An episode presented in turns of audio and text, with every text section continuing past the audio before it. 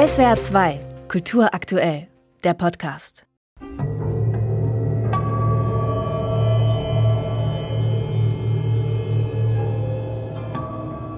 Collaboration, Zusammenarbeit. So lautete das Motto der Donaueschinger Musiktage 2023.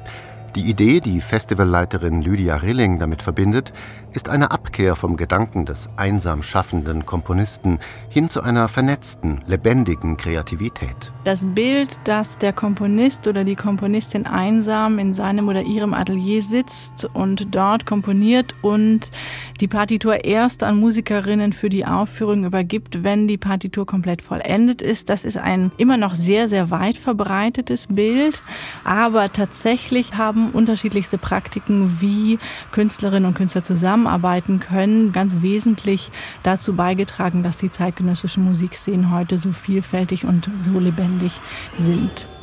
Lydia Rilling leitete in diesem Jahr zum ersten Mal das traditionsreiche Festival für neue Musik und sie brachte einiges, ganz untraditionell, in Bewegung. Mehr als zwei Drittel der Komponistinnen und Komponisten, die sie eingeladen hatte, wurden zum ersten Mal bei den Musiktagen aufgeführt. Und knapp 70 Prozent davon waren Frauen.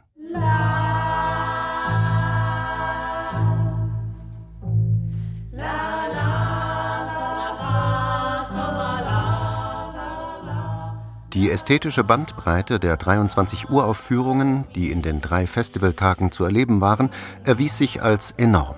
Von poetisch feinsinnigen Klangerkundungen über Moritaten, in denen das Gegenwartsgeschehen besungen wurde, bis hin zum düsteren Post-Industrial-Brett war alles dabei.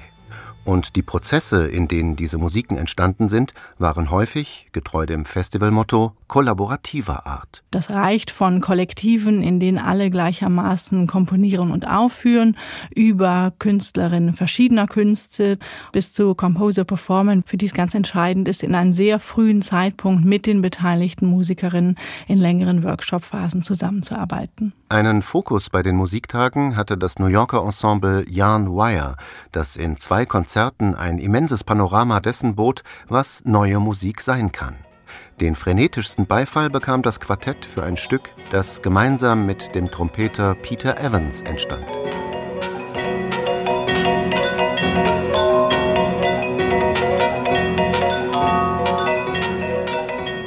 Die Donaueschinger Musiktage sind immer auch ein Festival der Orchestermusik.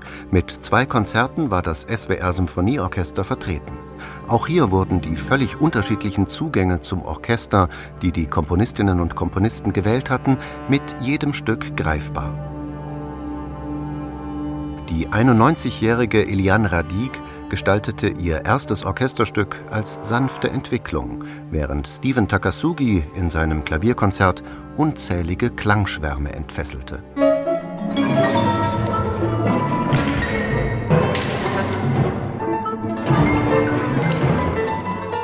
Drei Tage neue Musik am Rand des Schwarzwalds.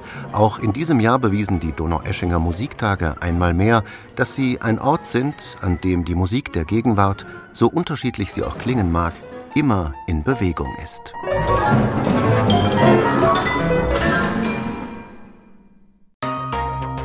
SWR 2 Kultur aktuell.